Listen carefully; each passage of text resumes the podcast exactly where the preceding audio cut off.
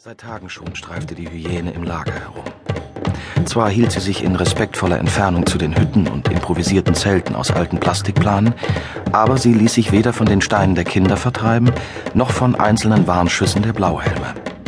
Aus irgendeinem Grund hatte sie ihr Rudel verlassen oder war verstoßen worden. Sie wirkte nicht verletzt. Weder humpelte sie, noch trug sie irgendwelche Wunden eines Kampfes mit einem Löwen. Aber sie war allein, ausgemergelt und gefährlich. Bislang hatte sie noch niemanden angefallen. Es schien fast, als sei sie nur hergekommen, um zu verhungern. So wie alle hier. Die Acholi im Lager schienen sich nicht besonders zu fürchten und nannten sie respektvoll Mama Mpisi, Mama Hyäne.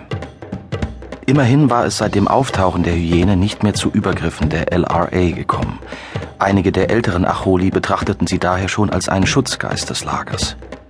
Nachts hörte man ihr heiseres Bellen, tagsüber sah man sie am Rand des Lagers durch Staub und Trostlosigkeit trotten. Niemals überquerte Mama Mpisi die breite Straße, die das Lager in zwei Hälften spaltete und zur einen Seite nach Gulu, zur anderen in den sicheren Tod führte. Ein rätselhaftes Tier, diese Hyäne, immer auf der Suche nach irgendetwas oder irgendwem. Von der Stelle aus, an der Maria gerade saß, konnte sie sehen, wie Mama Mpisi sich in den Schatten einer verkrüppelten Schirmakazie legte. Für einen Moment dachte sie, die Hyäne starre sie an, als hätte sie eine Botschaft für Maria, die sie ihr bei der nächsten Gelegenheit persönlich überbringen musste. Maria wandte sich wieder der zwölfjährigen Joan zu. Du musst keine Angst haben. Es wird alles gut.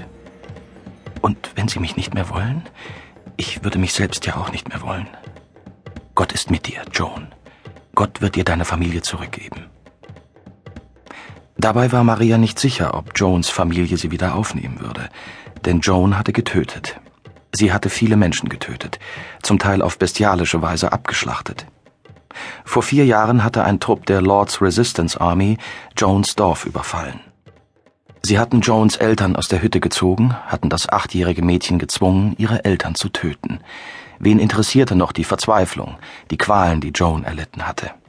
Wen interessierte noch, dass Joan anschließend vier Jahre lang von LRA-Offizieren vergewaltigt worden war? Wen interessierte, dass sie vier Jahre lang Todesängste ausgestanden hatte? Denn feststand, sie hatte ihre Eltern getötet. Feststand, sie hatte vier Jahre in der LRA gedient dass sie unter dem aufputschenden Einfluss des Gun-Juice regelmäßig Dörfer und die Flüchtlingscamps überfallen und in regelrechter Raserei Dutzende von Menschen getötet hatte. Manchmal nur für ein paar Gummistiefel oder ein T-Shirt. Fest stand aber auch, dass Joan ihren Glauben nie verloren hatte. Jeden Abend hatte sie zu Gott gebetet, ihn um Vergebung angefleht.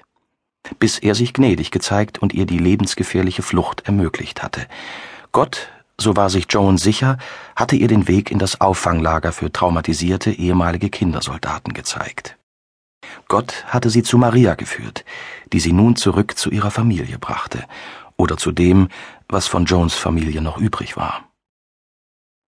Seit über 20 Jahren überzog Joseph Kony den Norden Ugandas und die Grenzregion mit unvorstellbarem Terror, ausgeübt von Kindersoldaten auf Gun-Jews. Um die Acholi vor dieser brutalsten aller afrikanischen Rebellenmilizen zu schützen, hatte die ugandische Regierung zwei Millionen Menschen aus ihren Dörfern in riesige Flüchtlingscamps umgesiedelt. Tatsächlich waren die Acholi dem LRA-Terror in diesen Camps nur umso mehr ausgesetzt.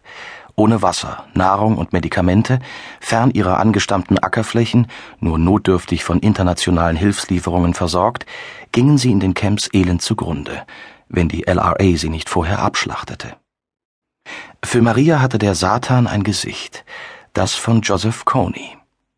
Umso mehr dankte sie Gott, dass Joan dieser Hölle entkommen und bereit war, ihrer Familie gegenüberzutreten. Doch Gottes Hilfe allein würde diesmal nicht reichen. Es brauchte ein Versöhnungsritual, ein Mato Oput.